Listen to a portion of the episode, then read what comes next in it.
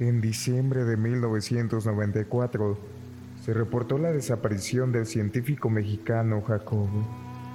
Muchos dicen que viajó en el tiempo, pues su cuerpo nunca fue encontrado. Jacobo estudió psicología en la Facultad de Ciencias de la UNAM. Desde entonces, sus ambiciones eran demasiado grandes y por esa razón fundó Laboratorio de Psicofisiología de la Universidad Anáhuac.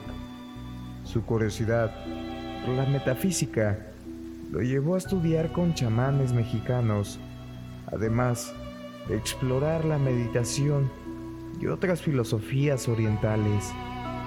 Su reputación como científico siempre fue puesta en duda, pues sus ideas eran extrañas para sus colegas. Por ejemplo, intentó realizar un cambio en la manera en la que se entiende la relación entre la ciencia y la conciencia.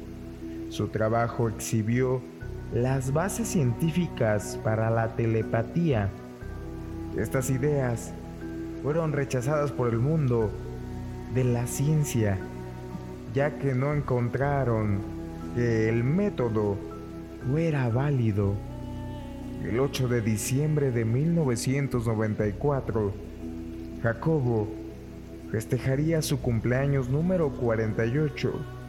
Su familia lo esperaba para el festejo, pero él nunca llegó. Algunos dicen que fue secuestrado por agentes del gobierno estadounidense para explotar sus descubrimientos sobre conciencia, tiempo y espacio.